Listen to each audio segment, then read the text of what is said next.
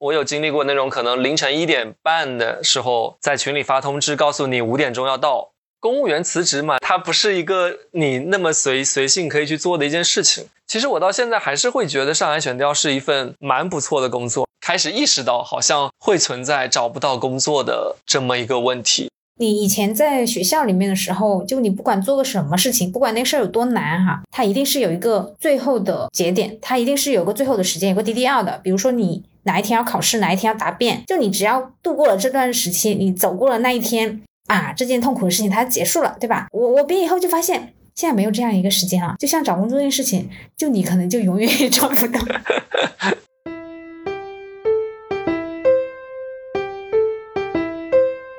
Hello Hello，很高兴认识你，欢迎收听元宇宙。大家好，我是圆圆。众所周知，想要邀请公务员公开发表一些言论是非常非常困难的哈。啊，这也是为什么，其实我有很多公务员朋友，然后我又做博客这么长时间，却一直都没有邀请到公务员来聊聊他们生活的原因。最近有一位公务员朋友离职了，所以我们终于可以聊一聊公务员的话题了，来看看他们的工作和生活到底是怎么样的。本期我们讨论的主题是公务员裸辞，邀请到的嘉宾是我的朋友九百。Hello，大家好，我是九百，然后我是北大的本硕，二一年的时候毕业，通过上海选调，先是进入到机关工作，一年之后的话，大概是去年七月份离职，啊，新现在今年是刚刚入职一家媒体。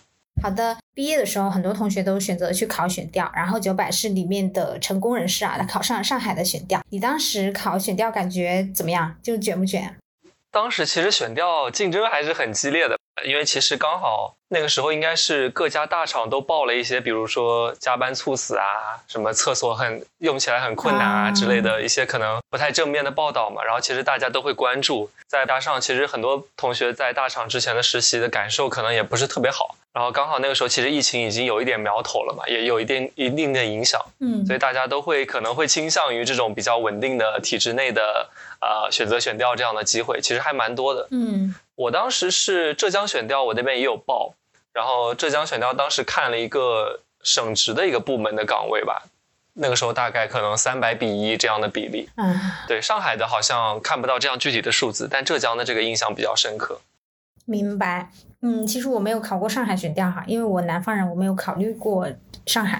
但是我有有所耳闻，上海选调是非常卷的，因为它是属于选调考试里面比相比较热门的一个地区，而且加上是一线城市，所以说当时九百他拿到上海选调 offer，就大家都觉得都是挺好的一个 offer。你自己应该也是这样觉得的吧？嗯，算是比较幸运吧，但其实也是比较阴差阳错的，最终这么一个走上了这样一条道路，因为其实。可能更早的时候，我是没有想过自己会成为公务员的。对，嗯，那九百你在上海选调的时候，主要工作内容是什么呀？你那个时候已经涉及到了下乡基层这个事情吗？呃，对，因为其实上海选调根据那个培养计划的一个安排的话，是先在机关待半年，就是呃二二年哦二一年六月底的时候入职，然后先在机关待半年时间。然后接下来是两年的基层锻炼，第一年的话是安排在村里，第二年的话应该是在一些企业单位或者是一些区级的部门。哦，之前这半年在机关的工作的话，可能其实大家如果接触过公考的话，都会也会比较了解，就是在机关里嘛，主要就是办会、办事、办文。就主要是这三件事情。那我在宣传部门，其实当时是那也会处理一些呃媒体对接啊、宣传策划呀，还有一些呃机构评选之类的这样的一些工作。在村子里的话，主要就是乡村振兴啊、农民上楼。那当时的话，刚好我在的时候是上海，也是一个比较特殊的时期嘛。那可能很多的工作都是以防疫为主。乡村振兴我是听说过，农民上楼是什么呀？呃，农民上楼其实就是呃，会安排一些呃村子里的一些居民，如果因为现在其实村子里的有些房子也比较老旧，然后其实因为村子可能后面没有说要把你这个村子进行维护啊这样子的修缮性的措施，可能没有这样的动作，那可能会建议村子里的居民搬到呃城市里的某个社区。某个小区里面去居住，哦，其实有点类似于动迁，但是因为现在还不拆，所以是采用上楼的形式把大家转移到呃城市当中去。还有这种好事，它就是免费的，就送他一套房的意思吗？呃，也会根据你村子里这边房子的情况吧，嗯，就是可能也会跟跟你的面积啊，还有你的这个呃户户口人数相关。哦，我听你这个，我才发现，我还以为全全国各地的选调下乡是一样的政策，然后才发现和广东这边很不一样。广东的话，据我了解，他们好像是先工作一年还是两年忘了，然后然后下乡两年。就是他两年就纯在下乡，是真的在乡村。然后我听你说，怎么还有一年可以到国企事业单位是吧？听起来有意思哎。对对对。嗯。对，这个每每个每个地方的政策都不太一样。好像我之前有也有问过一些呃，像重庆啊，还有一些呃其他地方的选调，就是关于这个基层的安排都会有一些差异。就可能你是先在机关再下基层，或者是先下基层再到机关。然后再包括你在机关的定岗，有的可能是下基层之前，有的可能是下基层之后。嗯。然后像你刚才提到的，就是下基层是呃是乡村还是这个还有另外的单位，这个也会有一定的区别。像上海的话，其实你如果是区级选调生，那你可能就是两年都在乡村。嗯。市级选调生的话，应该是像我刚才提到的这样，就是一年在乡村，一年在区级部门或者是企业单位。上海的乡村是不是类似于街道办一样？就其实还是相对比较发达的那种呃现代乡村呀？呃，也会根据情况有一定的区别吧。因为上海农村其实大家好像都会感觉上海没有农村，但其实对，在一些比较偏的部分还是会有啊，就是像呃闵行啊、青浦啊、嗯松江呀、崇明啊，就这些相对来说。不在市中心的这些区，还是会有一些农村。然后这些农村呢，它发展情况也不太一样，有的可能是以农业为主，有的可能是在变迁发展的过程当中，它有一些比较好的乡村振兴的呃文旅的项目啊，或者说是有一些比较好的乡镇企业发展的好的，那他们的经济条件就会好一些，好一些。然后呃，村民的他们这个分红的情况也会比较好，那生活水平就会比较高。嗯，那这种的话，你可能在。基层工作当中可能就会涉及很多跟经济发展相关的事物，这个是有可能的。那可能一些相对比较落后，然后相对嗯没有太多发展规划的这些农村，就可能它将来在后面的十几年或者是更长的一段时间里面，它最终的命运是走向一个撤并啊这样的情况的话，那你可能就更多的是。呃，就是保障现在村民的一些基本生活。那你当时去的那个农村，它是处于属于这二者中间的哪一个呢？算居中吧，就是我们我们农村的没有什么没有什么企业，哦，然后呢，其实整体面积也就一平方公里，嗯，也也并不大，然后人口也并不多，我们当时也可能也就一千五六百左右的这么一个人数吧。然后我们我们村子呢也没有耕地。啊，那他靠什么 生活？嗯，对，所以其实基本上大家会有一些呃，因为但是我们这个村子相对来说离城区还算比较近，离地铁站也还比较近，就它它去市中心没有那么远，而且它现在是挂在一个街道下面，而不是说像大部分的大部分的村子其实是在镇下面嘛。哦，就镇跟街道是平级的，然后一般来说街道下面是居委。但我们这个街道下面有几个村委，就是会有一点，所以它其实有点城乡结合的那个意思。对对，所以可能更多的是一些租房呀之类的。呃，其实九百它在这个上海选调期间，就是恰好赶上了上海的整个封城，就是整个封城全部的过程，然后他都赶上了。所以，嗯，九百，你作为基层的一个公务人员，有有一些什么经历可以跟大家分享一下吗？对，其实就是当时三月。三月初、三月中的时候，其实刚刚有这个消息传出来，但当时其实有很多小区已经封闭管理，但还没有说要整个进行封闭管理的这个要求。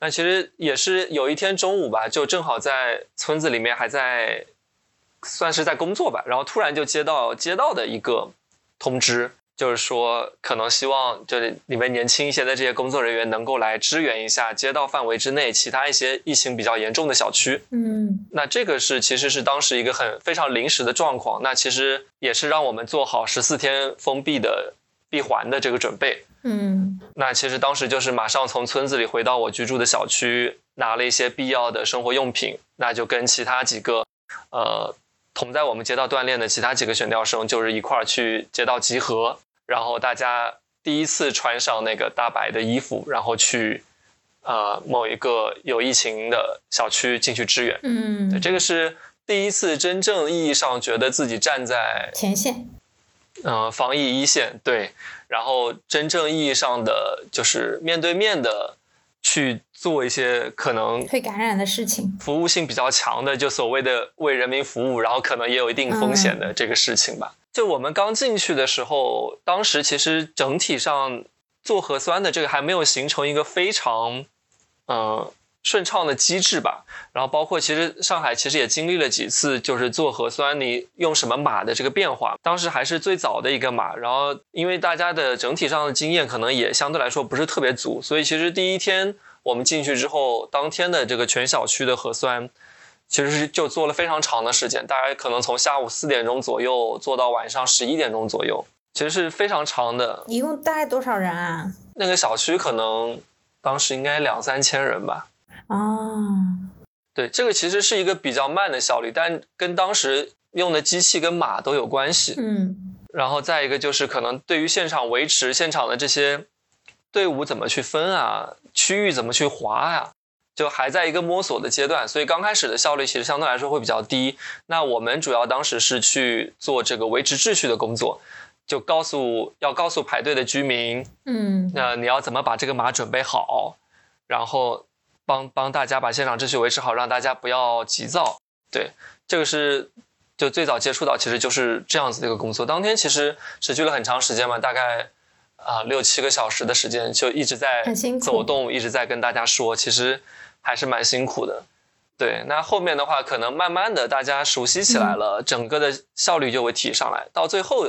我们到我们离开这个小区之前，再做全员的核酸，可能就你只需要花两个小时左右的时间就可以全部完成。明白。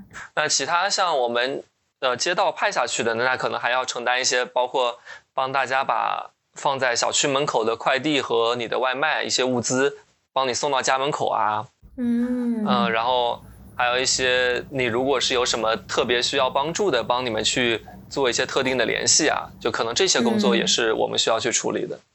嗯，我想到之前我其实有看到一个新闻啊，可能还是你认识的人呢，就是上海选调里面有一个选调生，就是学那个什么计算机还是什么的，然后他就把整整个流程数字化了。哦，想必在你们内部很有名啊。非常出名，非常出名。对，但他确实确实是认识的，也也算。也也算蛮好的朋友吧。他是学学计算机，然后当时也是，就是确实大家都能感受到这个效率是一块比较大的问题。嗯，那他能够通过一个程序去解决，然后他也很快被区里的防疫部门看中，然后把他提拔到了区里去 做一些更更加。呃，更相对来说更顶层的一些数据化的设计、数字化的设计。嗯，感觉，嗯，这个算是比较比较典型的一个，就是选调生真正的去呃为基层做出了比较大的贡献的例子。对对对，其实对于很多选调生来说，你虽然赶上了这个特殊时期，它肯定会让你的工作量变得比较大，你的工作时间可能也比较长。那像我们当时的话，有可能你。基本上你每每天得是一个随叫随到的状态，嗯，而且他可能会，我有经历过那种可能凌晨一点半的时候，在群里发通知告诉你五点钟要到，那你睡着了怎么办？这不是这两个时间点都是沉睡的时间呀？对，如果你睡着的话，那他那五点钟之前他们会打你的电话，所以这种情况会比较多。那可能你每天的上班时间、下班时间也都会不太确定。然后其实很多。如果说相对来说疫情比较严重的地方，大家都会选择直接住在村委会嘛？对，这个这样的这样的呃案例也是非常多的。对，所以对于呃选调生来说，赶上这个特殊的时期，就是有好的部分，也有可能相对来说会比较辛苦的部分。辛苦的部分就像我刚才讲的，你的工作量会不太可控。但好的方面呢，就是其实并不是所有公务员都能。在这样的一个位置上去发挥自己的作用，就你会比较切身的感受到你的你服务的对象就是老百姓站在你的面前，你直接的接触到他们的需求，接触到他们的困难。其实你对于基层的感受，在这个过程当中是会变得非常深刻的。嗯，然后你也真的能够切实的去帮助到他们，你帮他们买到他们断供了的药啊，或者是。你帮他们联系到了医院去接收他们去治他们的病啊，其实你是真正正正的在做一些很很切实的为人民服务的事情。所以在这样的一些特殊时期里，你是有收获感，嗯，那种对有奉献的感受，你也能够感觉到自己在在成长、在变化、在收获的，对，嗯。明白，所以后来其实你辞职的时候，上海也放开了，然后疫情就是也告一段落了，而且你选择是裸辞啊，你当时是为什么会裸辞呢？呃，因为公务员辞职嘛，大家可能也，要不你给大家科普一下？对对对，它不是一个你那么随随性可以去做的一件事情，就是像我们选调生当时签约的时候，会有一个五年服务期的一个规定。就是原则上你是一定要待满这五年时间的，但是第一年时间呢算是你的试用期，就试用期是一年，然后你如果在试用期这一年当中呢，你是可以走一个取消录用的这么一个途径，嗯，来离开工作岗位。那如果过了试用期之后转正了，那你就呃原则上来讲，你必须把这个五年的服务期完成，才能去申请辞职啊，或者说是呃这一系列离开工作岗位的操作。对，所以当时也是出于这个考虑，就是我在第一年的工作阶段当中，可能大概感受到，就是公务员可能还是不太适合我自己，然后自己并不希望公务员作为我一个呃职业生涯继续往前走的一个道路吧，所以我就会想有这个念头，就是打算啊离开公务员的岗位。那我可能我因为我是二一年六月底入职嘛，所以其实按理来说的话，我要在二二年的六月份转正。嗯。那其实当时受到疫情的影响，其实整体说解封，其实大概就是在六月份了。然后当时我在这个防疫期间的时候，你并不确定这个封城会持续多长的时间，所以我当时可能会比较早的去跟单位的人事老师沟通这件事情。就那我会希望说，就是不管这个疫情过去的时候是否已经过了试用期的这个情况。就我希望我是比较早的表达了这件事情，那就算后面能够走这个流程的时候，我已经超过一年时间了，那就我也这也不是我的责任，就是我已经提前告知了，对，程序正义，对对对，就是我希望能保证这件事情是能够正常推进的，所以我我相对来说比较早，可能在四月份的时候就提了这件事情，但提归提，就是我自己比较明确的一点是，我肯定会把防疫工作一直做完，嗯。就是在疫情这主要的主要的这些工作没有完成的情况下，我是不会说就是擅自离开我在，对我是不会直接离开说我在一线这个防疫的工作的。嗯，对，就这个是一层保证。然后另外一个呢，就是我希望我后面的程程序不会有一些意想不到的问题，所以我会早一点提，大概是这样。不是，你还是没有说你为什么要提。哦，等一下，你刚才说那个五年，呃，五年服务期啊，如果说，嗯，就非要走，那怎么办呢？是叫做辞退是吗？然后五年内不可报考是这样的。如果五年之内硬要走的话，可能要走一个辞退的流程，但辞退说实话是单位的动作嘛。哦。单位当然可以选择说我不辞退你啊。哦，那你不去上班呢？他能拿你怎么办呢？这个就可能你就会有一些。比较严重的负面性的影响吧，但这个具体会，呃，怎么处理，我我也没有没有太清楚。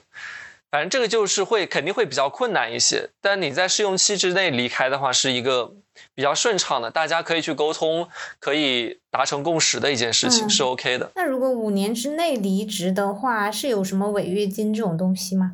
违约金应该是没有的，我觉得可能更多的是在一些档案上的呈现。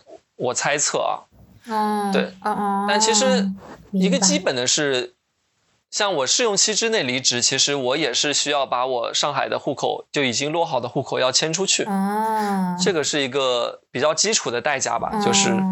也是其实也是写在当初入职的时候所签的协议当中的，就是会有这么一条，嗯，至于为什么会这样选择的话，其实就是你会觉得说这个过程当中你自己。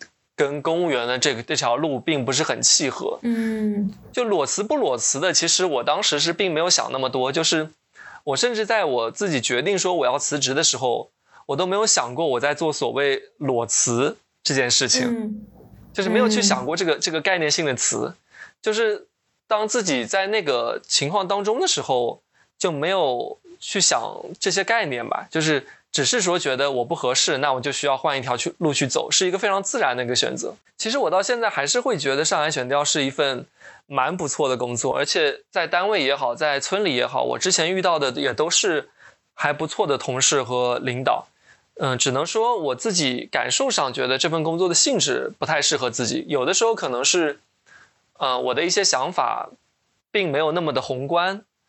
然后有的时候可能对于这种完全向上负责的工作方法也并不是能够完全的理解。再就是其实我之前也是做宣传方面的工作嘛，那可能你在用你自己手中这个笔的时候，在开拓性啊或者说自由度上面比较有限，你行文的方式也是相对来说可能套路性会比较多一些。啊，当然这里可以可以顺便夸一嘴浙江宣传啊，浙江宣传写的蛮好的，对，但确实没有达到那个那个水平。你你说你在辞职的时候，其实根本没有想到裸辞的概念哈，嗯，但是是我觉得会不会是因为你当时觉得就是找工作可能没有那么难，还是怎么的？因为大部分人他在辞职的时候。脑中一般有两个想法，第一个想法就是现在这个事儿不能继续干下去了，另一个想法就是那未来要怎么办？我我感觉好像你当时是不是只只在想前一个问题，然后好像没有在想后一个问题啊？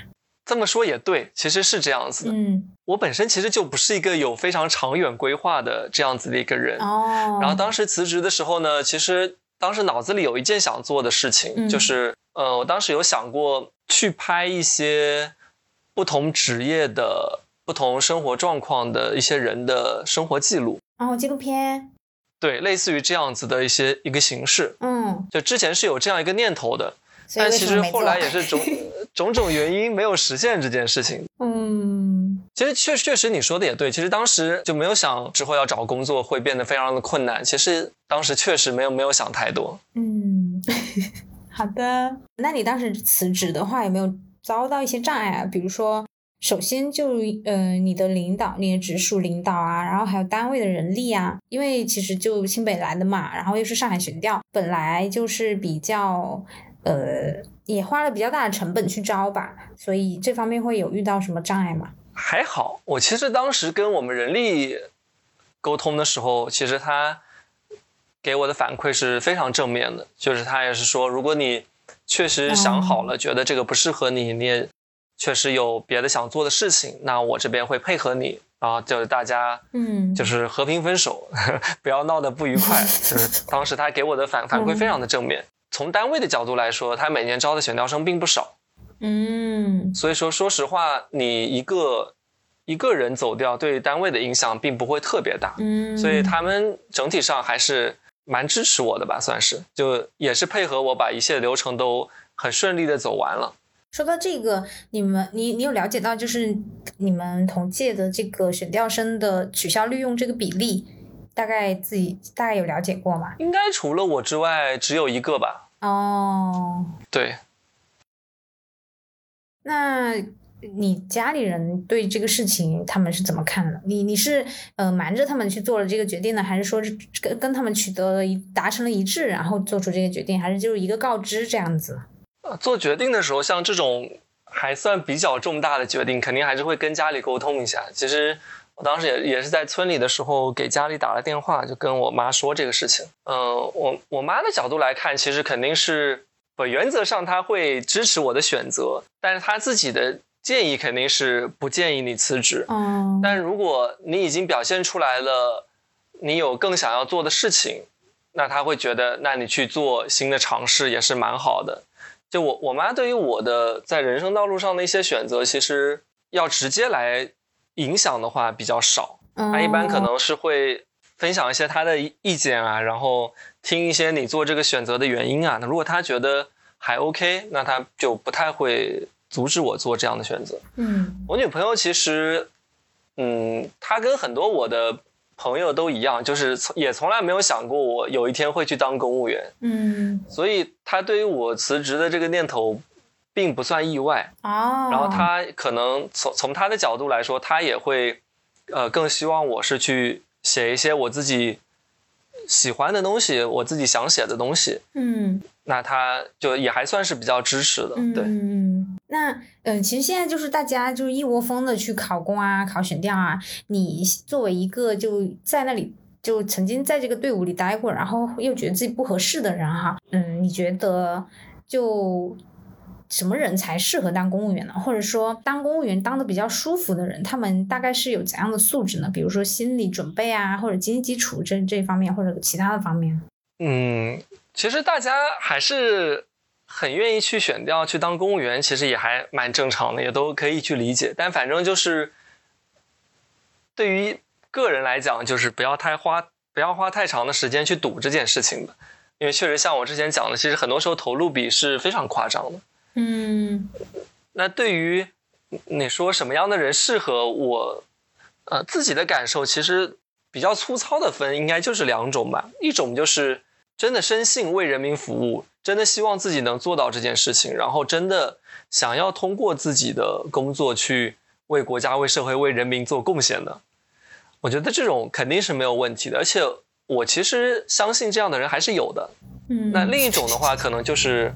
大家希望自己的生活能够相对来说过得安稳一些，然后你本身没有一个太高的物欲，而且你能够从自己工作之余的生活当中去创造一些乐趣的。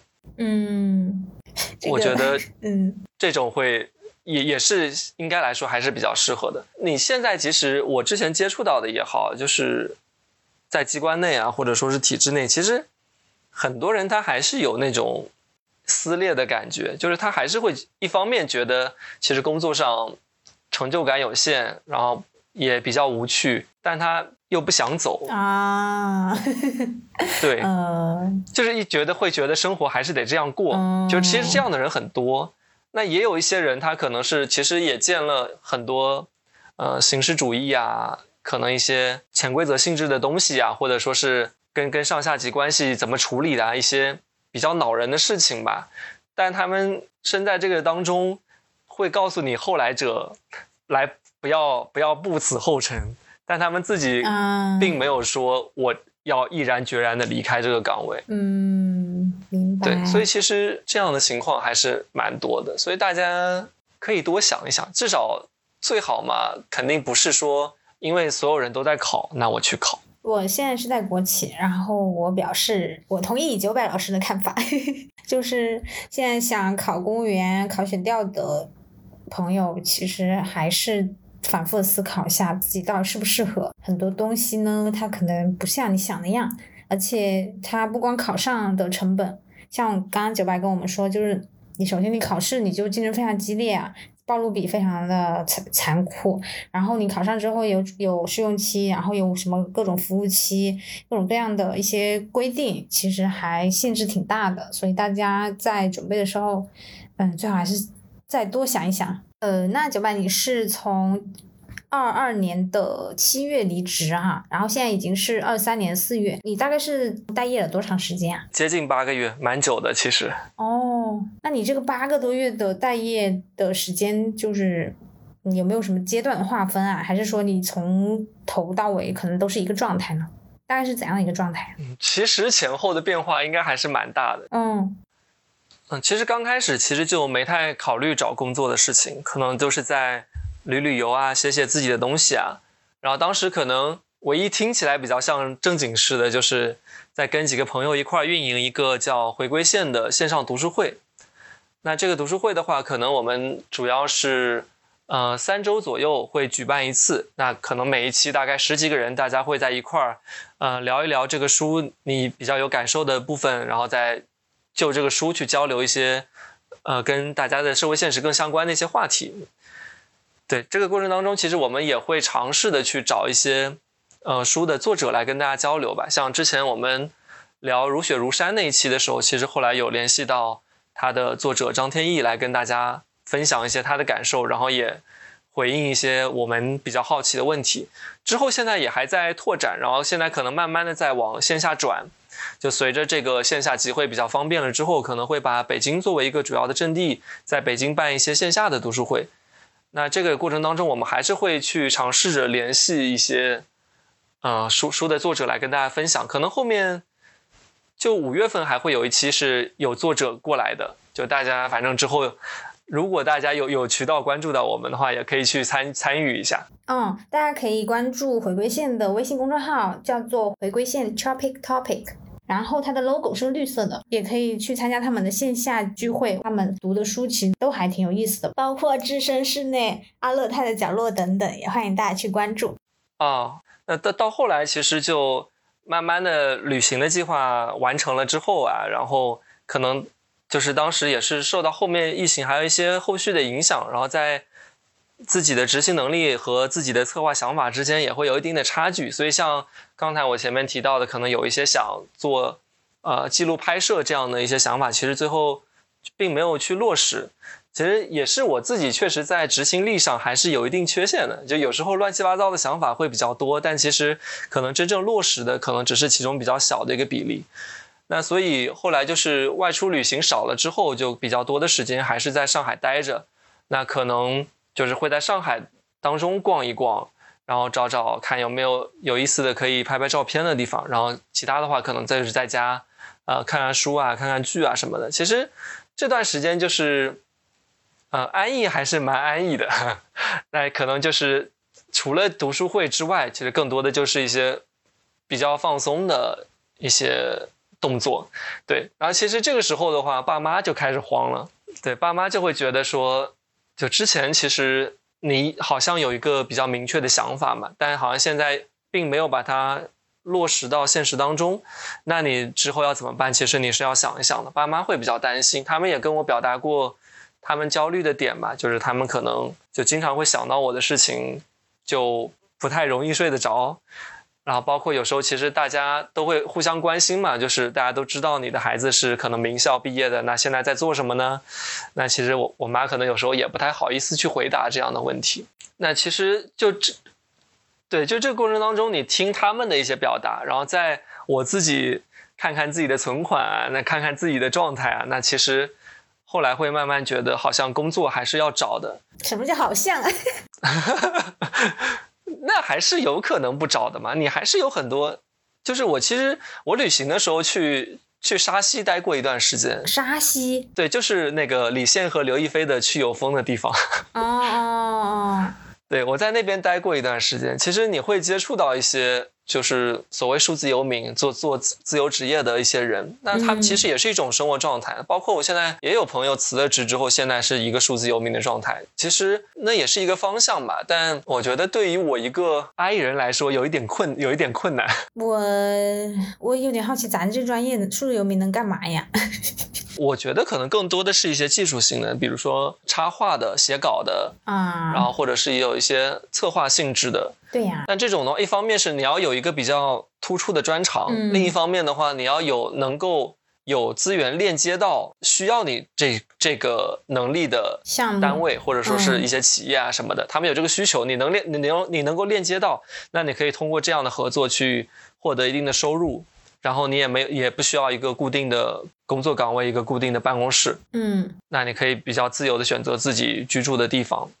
和自己生活的方式，其实还是一个蛮好的生活状态吧，但也并不太适合我，因为我毕竟女朋友在上海有稳定的工作，然后其实如果说我们有后续的计划的话，我肯定是不能在这个时候突然说我要去做一个 freelancer，我要在嗯外面畅游，肯定是相对来说会不太合适嘛，就还是会需要考虑这一层。对，然后所以说其实后来那在上海又待了一段时间之后，其实。慢慢的状态又在下降，因为其实我刚开始去旅行也是出于考虑说，觉得自己之前写东西的状态也好，或者说是你感受这个世界的状态是比较比较封闭跟局限的。像你写东西被一个框架框住了，其实你很多时候你的视角也被框住了。嗯，那我其实会说，我想通过旅游这样的方式去。不一定是说看到更多的东西吧，但至少是把整个状态上能够有一定的调整。嗯，我当时在云南大概可能待了半个月左右的时间，就你在山当中，你在水当中，你会觉得一切都是很开阔的。然后那个时候的整个心态是非常放松，然后非常打开的一个状态。因为而且包括你像在沙溪，你很多难免的你要跟大家打交道，而大家打交道的这种方式都是。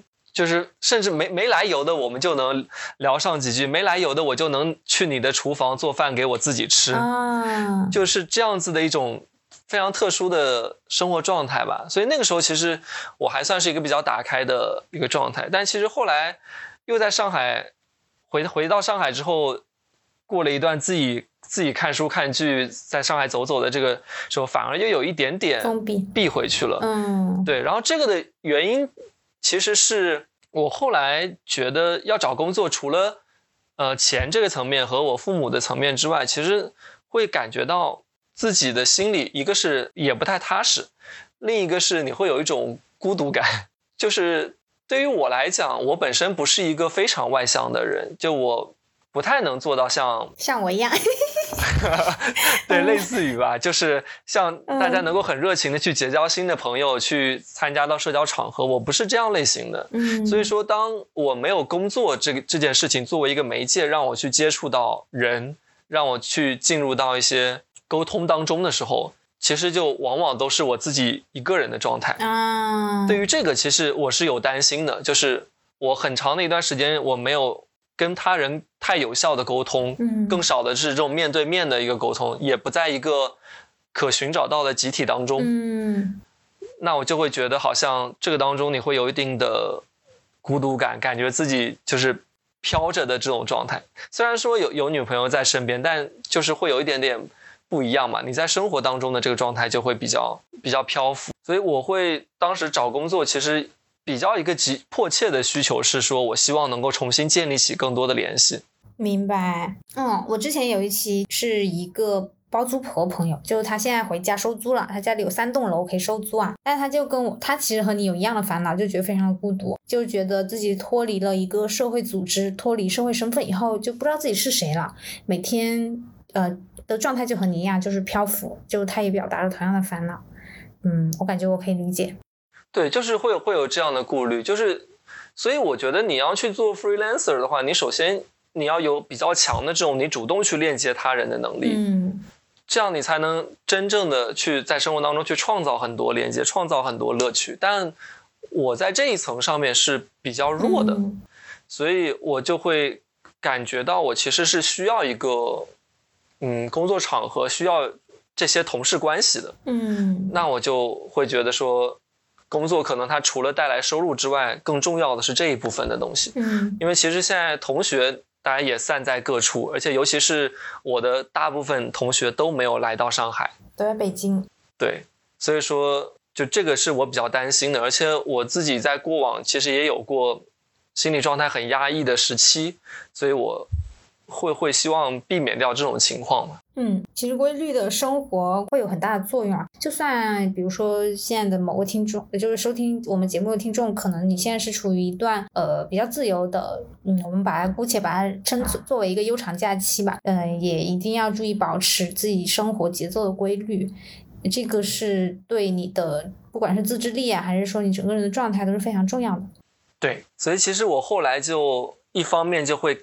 开始做找工作的准备，然后另一方面我会强迫自己去找人聊天，所以我大概十一月份，应该是十一月份前后吧，具体什么时候我也记不太清了。大概那个时候就开始，嗯，比较专注的去改简历，然后专注的去看几个不同的招聘平台，去看一些工作的机会。嗯，就你真正开始找工作了之后，你就会发现，其实没有自没有肯定没有自己想象当中的那么容易嘛。而且当时十一月份也是一个比较尴尬的时候。其实到年底的话，大部分公司并不会在这个时候选择招聘新员工。对，所以其实当时呢，可能后来就变成一个专注于找工作，每天可能都在刷招聘平台的一个状态。但其实像招聘平台上的招聘信息呢，你如果你的你对于工作内容的范围很明确的话，那你可能你看个两三天，你基本上就能把就看完了。对，你能把你看到的岗位基本上都看完了。嗯，那其实你后面再焦虑再去刷，其实刷到的还是这一些工作机会。嗯，那你可能就有的时候你就只能慢慢就调整自己的预期，可能有一些你之前觉得这个公司并不是很知名的，或者说这个公司相对来说规模比较小的，或者说某些岗位收入相对来说。比自己的预期要低一些的，那这些你可能慢慢的也会尝试的去投。嗯，因为其实当时收到的回反馈整体来讲确实比较少，而且呢，很多像很多传统媒体的单位，它的回复周期都很长。嗯，它可能会过两三个月才回复你当时投去的那一份简历，就这种情况都会发生，所以这个过程当中就慢慢的自己会好像。越来越焦虑吧，找工作这件事情，嗯，就是开始意识到好像会存在找不到工作的这么一个问题，但也没有想到说我如果真的找不到工作要怎么办，就是好像一下子也找不到这个答案，对，所以就还是在不断的尝试，只能说尝试去找工作吧，所以就是最后也有一定幸运的成分吧，就是现在能够进入到现在所在的这家单位工作，嗯。哎呀，关于呃投简历这个事情，我自己一直有个毛病啊，我不知道是不是大家都有这个毛病，还是只有我有这个毛病，就是一直都没有收到正面反馈的话，我就会开始恐惧，或者是说我在回避投简历这件事情。就比如说，如果我很，就比如比如说我一直在做这个投简历这个动作，然后一直都没有收到什么反馈。然后我就会抗拒投简历这件事情，就是比如说你想一想啊，其实投简历这个事儿它其实不难，你你就比如说你打开某一个软件，你看一看岗位，然后你一键就投递了，对吧？啊，对。但对我来说，这个过程变得非常艰难，我觉得非常痛苦。我通常比如说我看看到刷刷个三十秒，然后我就受不了了，我必须要切换。对。我必须要切换到别的软件，就我我就觉得我就不堪忍受，我也不知道为什么。对。是是会这样子。谢谢你，我现在觉得自己是个正常人了。而且像。像像，boss 直聘这种平台，它其实打着是你可以直接跟 boss 交流嘛，但其实那边还对面还大部分是 HR，然后对，有的时候你可能得先建立，又不是直接就投简历，有的时候你可能是要先建立一个交流，先发几句话，然后再投简历。我我就觉得就是毕业之后啊，关于这个找工作还有很多事情，我就发现。你以前在学校里面的时候，就你不管做个什么事情，不管那事儿有多难哈，它一定是有一个最后的节点，它一定是有个最后的时间，有个 DDL 的。比如说你哪一天要考试，哪一天要答辩，哪一天要交一个课程论文，它一定是有个日期在那卡着的。就你只要度过了这段时期，你走过了那一天啊，这件痛苦的事情它结束了，对吧？但是你毕业我我毕业以后就发现，现在没有这样一个时间了。就像找工作这件事情，就你可能就永远也 找不到，就是你，也许也许你明天就会找到，也许你呃下个月都找不到，或者 我不敢再说下去了。就是呃，我就感觉就毕业以后，就你的任何事情，它都不会再有一个时间节点给到你，然后就好像是一个看不到尽头的一件痛苦的事情，这个痛苦是无限延长的，不确定性，对，更多不确定性。对，你就需要面对更多的、更多的未知。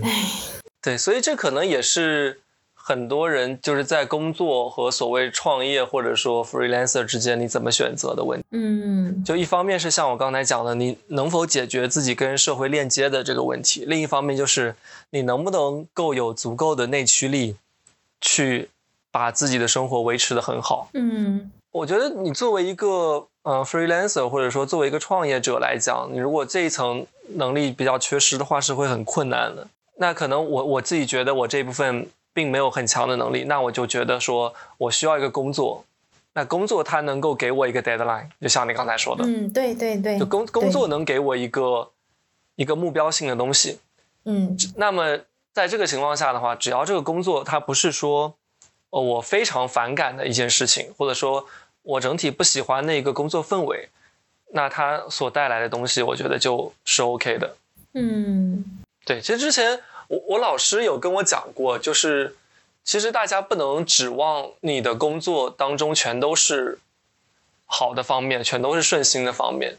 嗯，很多时候可能是你的工作当中有很多不太好的，但有一些好的，然后这些好的能够真的给你带来很不错的正反馈，其实就。够了，可以了啊，咱就不要奢求太多，是吧？对，因为那是不可能的事情。嗯嗯，我之前还看到，呃，我还听有朋友说，就是导师跟他说呢，这个工作它就是一个谋生的工具，就你不要，就相当于它就是一个工具啊，你不要对它投入太多的情感，你所要专注的应该是工作之余的生活。嗯，怎么说呢？这个观点。我现在也不知道到底对不对啊，因为我虽然遇到的很大部分人哈，对自己的工作没有热情，觉得。呃，认同这样的观点，但是我也有遇到很嗯少部分人，虽然是很小的一部分人，他们真正的认同自己在做的事情，然后也觉得可以从中获得快乐。所以这个这个问题其实我还没有找到答案。你你你怎么看？对，这个其实就刚好跟我刚才说的，你问我什么样的人适合当公务员，其实就是就是这两种。当当然你这么一说，好像它显得是一个普世的答案。对于任何工作来说，其实都是这样的。嗯，我觉得看大家更在意的是什么东西吧。大家当然可以把工作当成一个谋生的一一件事情，那这个这个前提就是这个工作确实能够维持你一定的生活水平嘛？明白。那你如果是基于工作的收入选择这份工作的，那你当然要能够在这份工作之外创造你自属于你自己的生活，嗯，不然你的生活就会全部被这个工作占据。但其实这个有时候会矛盾，就是可能往往给你比较好的。收入的工作，它占用你的生活的时间会更长。对，嗯，这就是所谓的不能既要又要，对吧？对，嗯，打工就是这样。嗯，就是你可以拿比较典型的一天，就你之前待业一天的状态来说一下嘛，比如说一些时刻表什么之类的。因为每天都不太一样吧，就是有的时候我可，因为我可能，那就说明你的生活不规律啊。对，是是是蛮不规律，就我不会。就我本身不是那种生活非常有计划性的人，嗯，每天可能就会会过得比较随性嘛。可能早上起的比较晚一点的话，那可能会呃，就是先解决一下吃饭的问题，然后随随随便随便拿拿个小说看一看。那可能下午的话，我会看一下有什么地方可以逛的，那我可能会去走一走。对，就说到这个，就是 大家还是要珍惜一下校招的时候你可能拿到的薪资。跟你社招接触到的其实是完全不一样的一个级别，哎，就对，我自己之前可能校招的时候心比天高，后来发现你在社招的时候其实，嗯，就 just so so，嗯，反正我也有非常深刻的体会吧，就你在校招的时候，你在人才市场的那个呃。优先级或者说叫什么，就你的你你的那个香饽饽的程度是非常高的，但是一旦你就是毕业了，然后你呃那个有了社保的记录以后，你的这个身份就在市那个人才市场上的地位就一落千丈啊，就嗯怎么真的，一落千丈，就很多，首先是你以前爱理不理的，现在已经高攀不起了，然后会有很多你之前完全听都没有听说过的一些公司来向你伸出橄榄枝。我想起那个 boss 直聘的，还是 boss 的直聘，还是那个五五一了，五一 job 了，就很搞笑啊。他说，就我作为一个硕士，然后我打开这个软件，它的开屏广告是急招大专。我我不知道我要跟说些什么好，就是我一个硕士，我就好像很难找工作，然后你跟我说急招大专，哎，反正就是经常这种很乌龙的事情。然后你嗯，刚刚说的那个 boss 啊，其实他并不是就和你沟通的绝大部分，其实并不是 boss 本人。然后嗯，其实绝大部分是 HR。嗯，其实这个是个正常情况啊，因为你想正经的呃那个董事长什么的，他哪有空去真的去跟那个那么多创始人去沟通啊？其实是。所以说，如果真的在这种对招在这种招聘软件上，如果你遇到了真的是那个创始人，他在跟你沟通，那么只有两种情况：第一呢，就是这个公司公司他应该是很烂。呃，也不仅是不大了，它应该是嗯不太好，状况不太好。另一个情况，这个就是这个是个初创公司，嗯，对，呃，初创公司才会有这样的情况。一般就是那个呃正常运营的公司，它都是 HR 去跟你对接的，嗯，呃，你之前有说，就是你其实毕业季的时候，很多人也觉得你可能就没有想过你要去当公务员啊，就是说大家觉得你是另外一种气质嘛。你当时是有其他的什么呃 offer 选择吗？对，因为其实。毕业的时候也一直都没有说太想清楚，就是我一定要去做什么事情，其实是没有这个概念的。而且包括你可能很多行业的不同的一些工作岗位啊，其实你可能也不见得完全清楚它具体是做一些什么的事情。嗯，那我之前在校的时候，其实是有在互联网实习过，那其实对当时的整个 team 里的交流氛围还是蛮喜欢的，然后也觉得当时做的还算是比较有趣的事情。所以其实校招的时候，刚开始还是看互联网为主。嗯，那我可能就是腾讯、网易、阿里、美团都会有投。你觉得如果让你再选一次，就是抱着带着你现在的记忆回去再选一次的话，你会选哪个呢？我可能会选美团的那个啊，还是互联网香啊？嗯，因为他当时给我的那个岗位，我觉得还是我觉得蛮有意思的事情，而且可能跟我之前在互联网实习所接触到的东西也会比较类似。嗯，呃，其实当时没有选他，一个很重很重要的原因，就是因为他在北京。嗯，对，所以我所以就是城市选择这件事情上，嗯，你如果再让我回去选，就我不会。那么偏执的，一定说我一定要离开北京。嗯，明白。嗯，其实就大家有一个，就我现在的一个感受就是，你选城市的时候，其实有一部分蛮重要的原因是，其实也得看你的朋友们大概分布在是哪哪些城市。嗯，我觉得这个其实还还蛮重要的，因为我在上现在在上海，实在是。呃，同学跟朋友很少。嗯，明白。上海。就是尤尤其是在校期间的。哎，我你都别说广州了，一个也没有啊。啊，对啊，你就这种，其实你有时候会有一点困扰，就是明白。如果你的同事更多的是维持在同事这一层关系上，那你的周末你要去找谁？哦，明白。这其实会会成为一个问题。然后再包括我刚才提到，我们做回归线。嗯。其实我们创始人，我发起人，我们有六个人，其实其他五个人全部都在北京。嗯。对，那你说现在，所以大家现在往线下转也比较方便。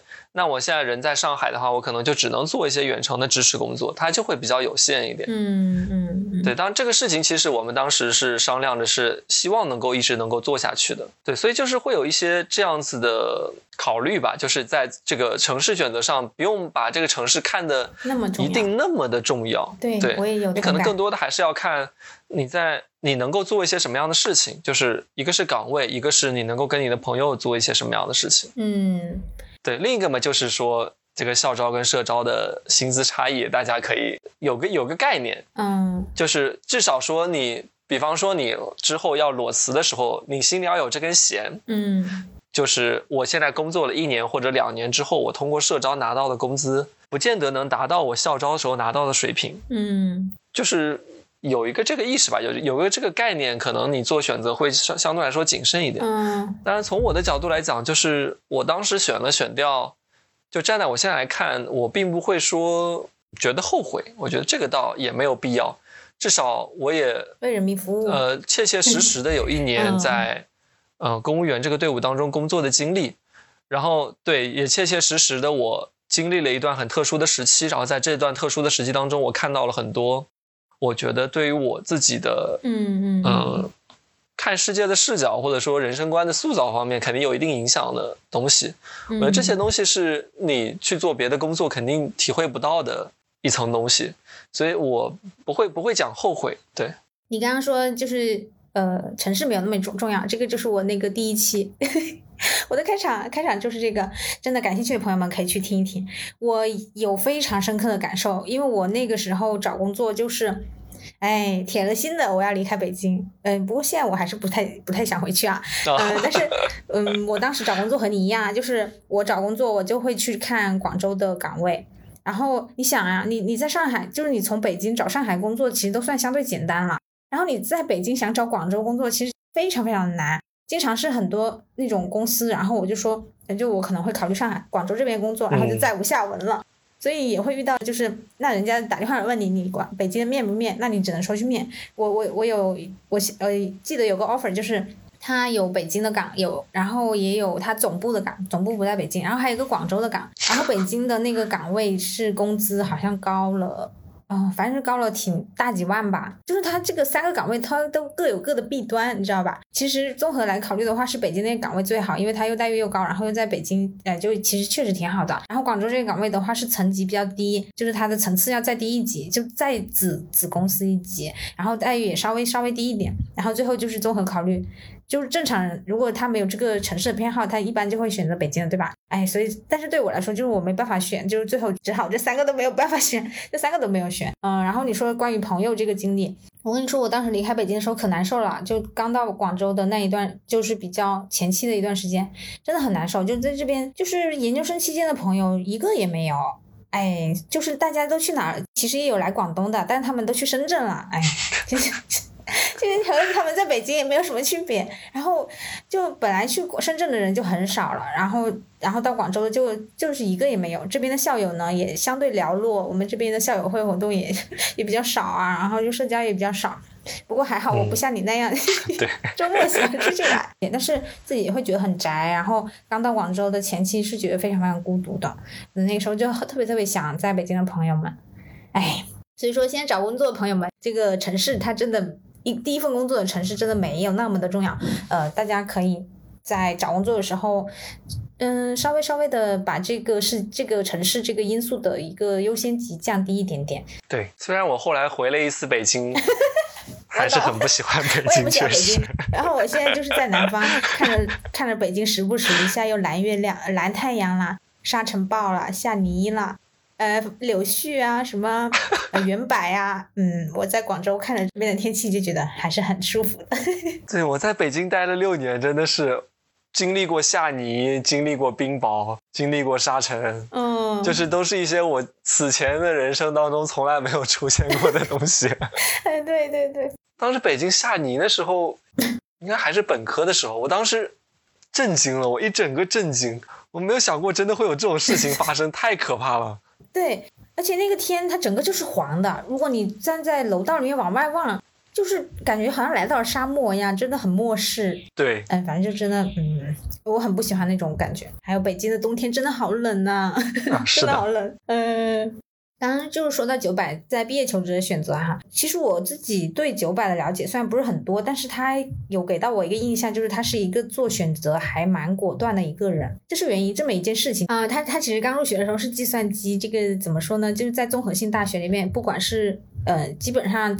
呃，就我们国家最近的这个很长一段时间的一个高考选专业的鄙视链顶端的一个专业，然后，但是他后来毅然决然的选择转，就是转专业到了我们现在这个社科的专业，他相当于是怎么的最美逆行者吧。大家都在转码、转金融的时候，然后他来，他从计算机转到了我们这个社科，所以那个时候我我听说这件事情，然后我就马上去问他，我说啊，这是是是真的吗？当时是怎么想的呢？他说他就呃就是那种很平淡那种淡淡的口吻说，他说呃我当时好像是问他，就是他转过来后不后悔，然后九八就跟我说不后悔，因为我。就是在计算机这个专业的时候，不知道自己每天都在干嘛。其实他当时他当时跟我说这个时候，我就觉得就还挺能理解，就是所谓的那个，就是那个如人饮水，冷暖自知的那种状态。嗯，很多东西它并不是说别人觉得好，然后你就自己就真的会觉得好。嗯，所以所以大家都说什么乳汁蜜糖，他日砒霜之类的嘛。然后从此就是他也给我留下了这么一个印象吧。嗯，对，可能也也不能说。也不能说是果断吧，那可能就是确实我有时候不会想太多，就不会想说，就是之后一定是怎么样。那些转专业那个可能做呃选择做起来比所谓裸辞这个要更嗯简单一点，因为确实我高中其实是理科生嘛，但其实我高一的时候就跟我的班主任表达过我能不能读文科。但其实当时就是遭到了父母跟家呃父母跟班主任的一致反对嘛，因为其实从我们我是 也是也算小地方，我们当时要想要进入清北的话，肯定是走理科会更容易一些，因为确实文科考上清华北大的人实在是太少了，所以就那就还是听从他们的建议，最后就在理科没有改。嗯那然后高中毕业之后进入北大选专业的时候呢，其实我把现在的这个。专业放在了第二位，把计算机放在了第一位。其实我当时当然知道，我这个放在第一位的专业，我肯定是能够被录取的啊。但我还是就是抱有一丝希望的，把这个现在的转过来的这个专业放在了当时的第二选择。对，所以其实我一直脑子里是有这么一个念头的，就是还是蛮蛮想读这个这个方面的东西。但其实当时也会会会比较在意大家的想法嘛，就是会觉得说。对，所以当时就就会想说，好像理科生你得读个理科专业，那就把计算机放在了第一位，就去去读。那其实也是第一年，呃，计算机读下来之后，你大概能够感受到说，可能不太能想象自己以后当码农的这个状态吧，就是会觉得那不是一个很很舒服的状态。然后我其实第一年也很很多时候都在做校媒的一些工作，可能我。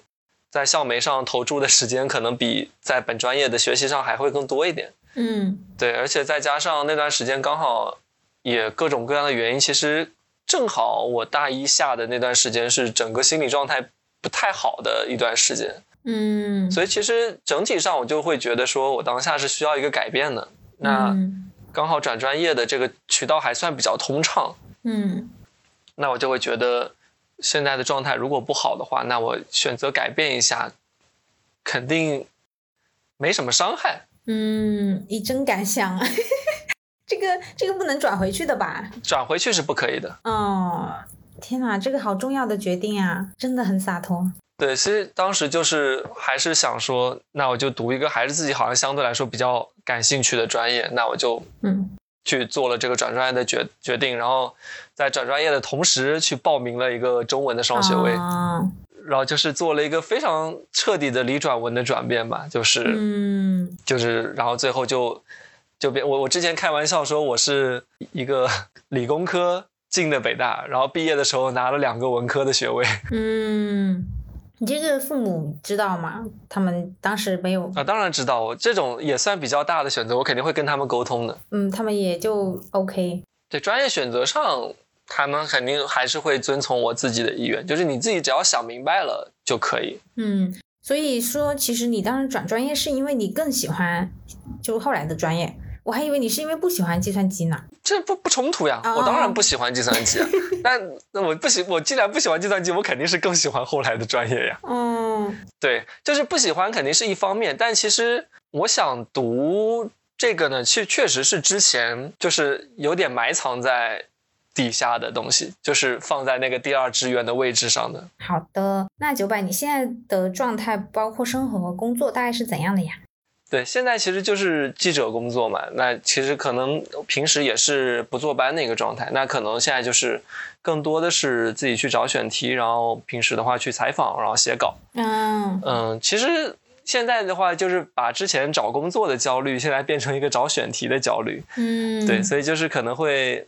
每天都会花很多时间在在想我要写一个什么样的东西，我要找什么样的题目去做报道。嗯，对，其实现在还算是在学习怎么做一名真正优秀的记者吧。但反正就是，当你如果想到一个不错的选题，然后把这个选题完成了，写了一篇还不错的稿子的话，那还是蛮开心的一个状态。就现在就是希望之后能有更多比较有意思的选题，然后能够写一些嗯自己觉得有成就感的稿子吧。对，我觉得这种就是所获得的成就感，就是会高于可能之前你在，呃，机关工作那种，嗯，不谈我不谈我们没有主语的那种表达方式的，就会有很大的差别。哦，那你现在的这个爆料，所谓的爆料，然后选题就是呃全国各地的都可以吗？啊，我们主要还是以上海本地的为主。对，然后大家如果确实有什么可以给我提供一下。哦，那要不你留个邮箱吧？呃，OK 啊，就是嗯，PKU，然后一个下划线，后面是 LECOME at 幺二六点 com。啊，你还在用学校邮箱啊？嗯，这显然不是学校邮箱，只是刻意的带上了学校，显得有一点不知廉耻。哦，没有，哦，好的，嗯，所以就是如果听众朋友们有在上有关于上海当地发生的某些事情的爆料，可以联系九百。然后他的邮箱的话，我我也有写到我们的节目详情，感兴趣的朋友可以去看一下。嗯，如果说你现在有朋友要裸辞，你会想对他说什么呢？你是如何看待裸辞这件事情的呢？嗯，其实自己真的经历过了之后，其实我会觉得说，嗯，除非说你已经有非常明确的要去做的事情，嗯，或者说有明确的你在不工作的情况下要去做什么样的安排，或者说你有不用工作也能好好生活的底气，嗯，就这些情况的话，我觉得你当然可以裸辞。但除此之外的话，我可能现在会觉得最好还是不要这样子。就是我觉得至少你最好是在在职的时候能够说，呃，通过一些招聘软件，或者说通过一些猎头，你去接触一些新的机会，不一定真的要去，但是你可以通过这个过程大概了解一下现在整体，呃，求职的这个情况和你自己大概能获得一个什么样的反馈。嗯，然后如果说你在这个过程当中有找到一个。嗯，合适的你想去的机会的话，那你可以试着把入职时间往后延长一点。嗯，那可能你去利用中间的这个时间去放松一下，去做一些你自己想做的事情。嗯，可能是旅游，可能是兼职，那都 OK。嗯，对。当你如果说是就是有有创业的想法啊，有明确的计划，那当然是裸辞没问题的。嗯，那如果就现在的工作实在待不下去了，怎么办呢？我觉得就是着手开始找工作嘛。嗯嗯，那如果你有朋友就要裸辞，你你会想对他说什么呢？我不建议，但是我一定支持你。嗯，明白明白。嗯，好的，那我就代替那些想要裸辞的朋友们表示收到你这份心意。好的，其实我之前一直都很想邀请公务员朋友来聊一聊他们的工作，但是因为在职的关系，然后还有这个行业的一个特殊性，其实很难去约到这样的嘉宾。能够约到九百，我也觉得非常的呃难得啊。然后嗯，也很感谢九百。然后今天也呃比较详细的去聊了他之前的工作，然后还有就是比较长的空窗期的一些状态，也希望可以对你有所帮助。好的，那我们本期内容就到这里，说出来就好了。希望这一期内容有给到你一点点安慰。欢迎大家关注我的微博，也就是我的小宇宙同名，然后也欢迎大家关注我的小红书小圆壮士，还有就是向我的邮箱投稿。那我们下期再见，拜拜，拜拜。